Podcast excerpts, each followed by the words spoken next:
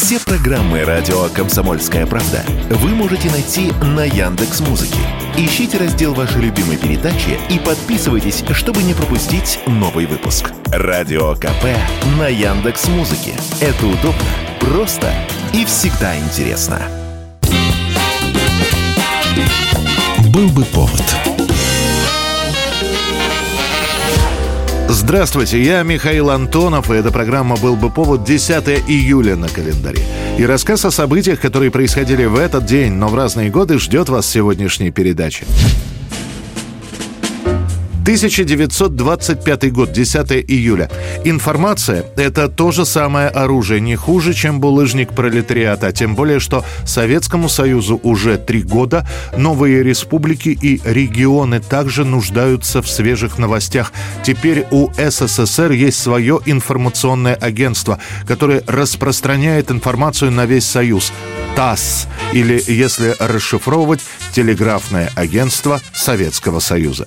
Самые важные новости из жизни нашей страны и мира – это ТАСС. Короткое слово ТАСС – это коллективное имя людей, помогающих нам держать руку на пульсе планеты. Телеграфное агентство создается на базе уже существующего РОСТа, Российского телеграфного агентства. Правда, в годы гражданской и в первые послевоенные годы РОСТа – это в большей степени даже не новости, а именно пропаганда. Причем сами ростовцы существуют компактными и практически не пересекающимися группами в Москве, Харькове, Одессе, Баку. Не было центрального органа, не было общей линии, и знаменитые окна роста существуют существует практически автономно. ТАСС – это уже централизованная система. Новости собираются со всего Союза, далее редактируются в свете информационной политики. Параллельно с этим начинается набор корреспондентов ТАСС. Уже через год практически во всех крупных городах журналисты работают не только на какое-то определенное издание, но и на ТАСС в целом. Позже ТАСС открывает свои корреспондентские пункты и за рубежом. Заявление ТАСС. Обстановка в Центральной Америке все больше обостряется.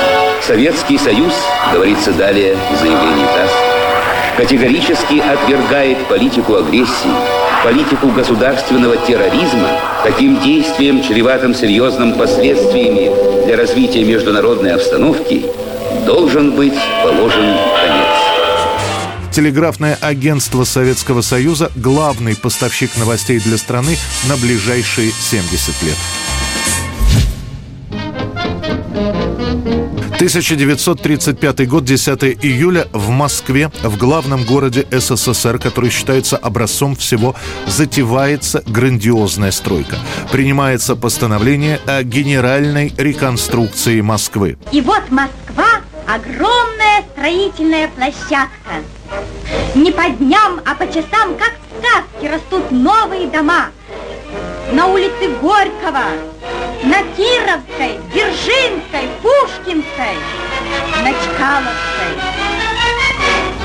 Это будет образец сталинского строительства. Вместо домов с деревянными перекрытиями возводятся каменные строения повышенной этажности. Центральную улицу Тверскую, ныне Горького, стараются не очень сильно менять. Там, если и идет строительство, то даже не домов, а современных гостиниц. А вот для проживания и возведения новых зданий для москвичей присматривают Ленинградское шоссе и Бульварное кольцо. В постановлении так и говорится – Принимая в основу планировки города исторически сложившуюся радиально-кольцевую систему улиц, нужно дополнить ее системой новых улиц, разгружающих центр от движения и позволяющих установить прямую транспортную связь районов города между собой без обязательного проезда через центр города. Новые кварталы, согласно плану, должны быть крупными и густонаселенными.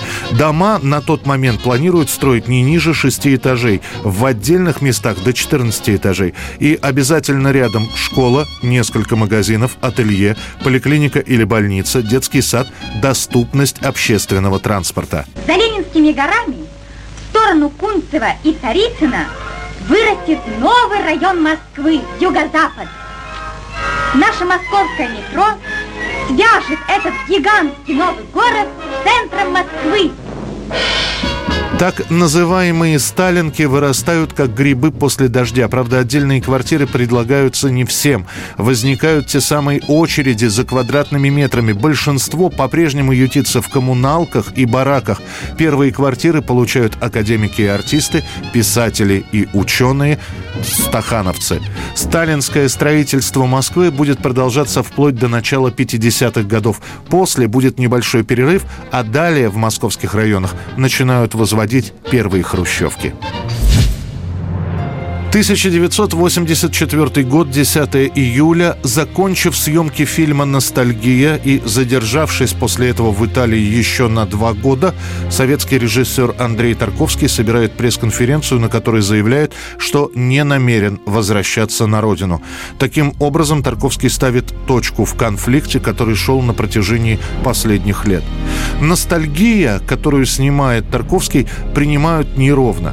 В Советском Союзе про этот фильм либо не пишут вообще, либо крайне скудно. На Канском фестивале картину с Олегом Янковским тоже не очень оценили. Лента «Ностальгия» получит приз за режиссуру, но по зарубежным меркам принимается прохладно. Одним куском бы снять длинную сцену, вот, рождение человека и смерть человека, вот всю жизнь. И если можно, вот, можно там помочь режиссурой, с перебивками сделать, а вот если было бы замечательно, если бы одним кусочком вот ты зажег бы свечу, шел бы, она бы гасла, ты бы зажигал, тебе все хуже и хуже.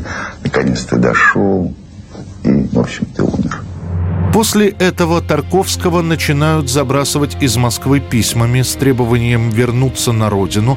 Однако режиссер никуда не спешит из Италии. Он принимает предложение от английского Конвент-Гардена, который приглашает режиссера поставить спектакль «Борис Годунов». В Советском Союзе после этого обижаются и начинают называть режиссера чуть ли не невозвращенцем. В свою очередь Тарковский тоже обижен. Он считает, что именно Госкино повлияло на то, что его ностальгия Ностальгия не получила главный приз в Канах. Как бы то ни было, но в 83-м режиссер получает письмо. В нем ему сообщают, он уволен с киностудии «Мосфильм» за прогулы. Тарковский вспылит, соберет в итоге пресс-конференцию и говорит о том, что это не он покинул родину, это родина покинула его. Во мне никто не нуждается в Советском Союзе. Но, конечно, после такого вмешательства в мою судьбу, и после этой демонстрации всему миру своего отношения ко мне я просто не мог вернуться. После этого в Советском Союзе вводится запрет на фильмы Андрея Тарковского и вообще на упоминание режиссера. Сам Тарковский на Западе успевает через два года снять картину «Жертвоприношение», после чего он скончается от рака легких в возрасте 54 лет. 2006 год, 10 июля, новостные агентства выходят с главной новостью дня. Ликвидирован лидер чеченских боевиков, стоящий за терактами в Москве, Грозном, Беслане, 41-летний Шамиль Басаев. Сначала эту информацию воспримут скептически, тем более, что информация о ликвидации Басаева уже не раз появлялась и спустя какое-то время опровергалась самим Шамилем, который появлялся на экранах с очередным обращением. Это морг во Владикавказе. Здесь проходит процедура опознания останков Басаева. Технически сложная, но юридически необходимая. А эти люди собрались здесь, чтобы сказать, что куски тела садиста Басаева не должны находиться там же, где тела убитых по его приказу детей Беслана.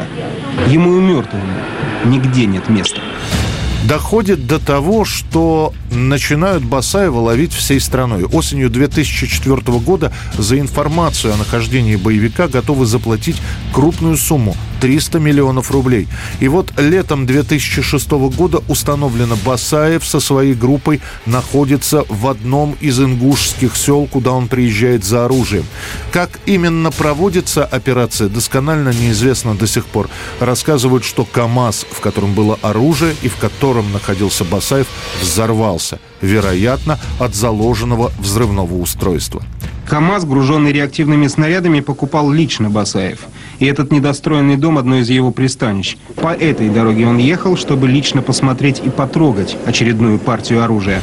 Всего погибнут 12 человек, из которых идентифицировать получится только четверых. Так что даже после объявления о смерти Басаева еще примерно полгода будут ходить слухи о том, что лидеру боевиков удалось скрыться. И лишь опубликованная в конце года экспертиза с итогами молекулярно-генетического анализа действительно ставит точку в этом разговоре. Взорван именно Басаев и погиб именно он.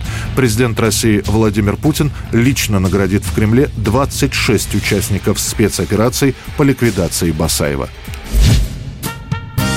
1969 год, 10 июля, и снова полные кинотеатры.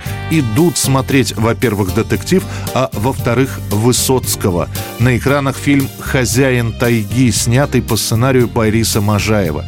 И кажется, что это всего лишь бесхитростная история о краже в поселковом магазине и о том, как эту кражу расследует молодой участковый Сережкин в исполнении Валерия Золотухина. Но с увеличением популярности в стране Высоцкого Высоцкого лента становится, если не культовой, то точно знаковой. А многие компании под гитару разучивают песню, которую герой Высоцкого поет в этой картине. Если я богат, как царь морской, Крикни только мне, лови блесну. Мир подводный и надводный свой, Не задумываясь, выплесну. Дом хрустальный на горе для нее Сам как пес бы так и рос в цепи. Родники мои серебряные Золотые мои россыпи. Родники мои серебряные Золотые мои россыпи не сравнил бы я любую с тобой. Это была программа «Был бы повод» и рассказ о событиях, которые происходили в этот день, 10 июля, но в разные годы. Очередной выпуск завтра. В студии был Михаил Антонов. До встречи. «Был бы повод»